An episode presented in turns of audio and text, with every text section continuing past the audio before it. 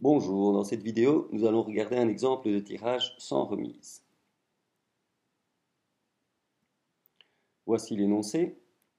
Une urne contient 5 boules rouges et 3 boules vertes. On tire au hasard et sans remise 3 boules de l'urne. Quelle est la probabilité? Petit a d'obtenir 3 boules vertes, petit b une seule boule rouge, c 2 boules rouges et enfin d 3 boules rouges. Commençons par trois boules vertes. Si on tire trois boules vertes, cela veut dire qu'on ne tire aucune boule rouge. On doit tirer donc d'abord une verte, ensuite une verte, ensuite encore une verte. Première boule, 3 huitièmes pour qu'elle soit verte. Ensuite, il n'y a plus que deux boules vertes sur 7 boules. Et enfin, une boule verte sur 6 boules restantes. La probabilité est donc de 1 56e.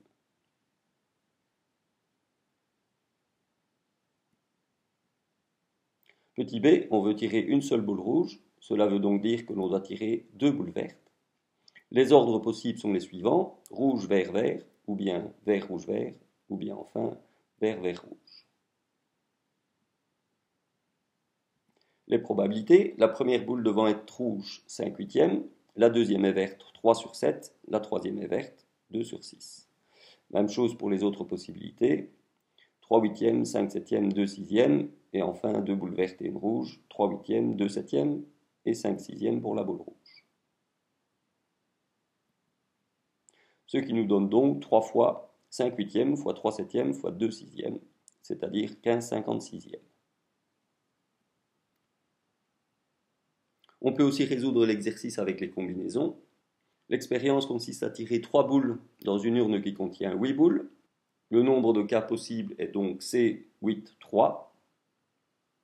On veut tirer une boule rouge parmi 5 et deux boules vertes parmi 3. Cela donne donc C5, 1, C3, 2. Passons au C, deux boules rouges. Cela veut donc dire que l'on doit tirer une boule verte. Les ordres possibles sont les suivants rouge, rouge, vert, rouge, vert, rouge, ou enfin vert, rouge, rouge. Les probabilités, 5 huitièmes pour la première boule rouge, ensuite 4 sur 7 pour la deuxième boule rouge, et enfin 3 boules vertes sur les 6 boules restantes, 3 sixièmes.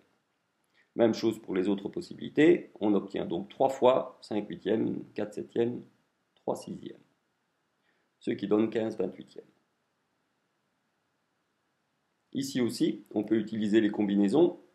Le dénominateur n'a pas changé, on tire toujours 3 boules parmi 8 sans s'occuper de l'ordre et on doit tirer deux boules rouges parmi 5 et une boule verte parmi 3.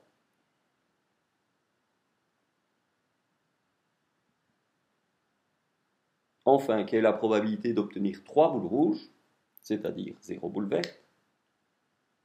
La première boule doit être rouge, la deuxième aussi, la troisième aussi. Les probabilités sont donc 5 huitièmes pour la première, 4 septièmes, 3 sixièmes pour la dernière boule rouge, ce qui donne 5 vingt-huitièmes.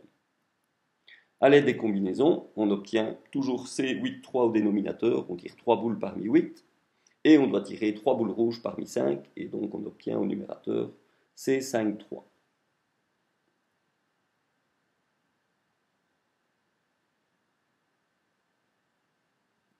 On peut reprendre toutes ces probabilités sous forme de tableau.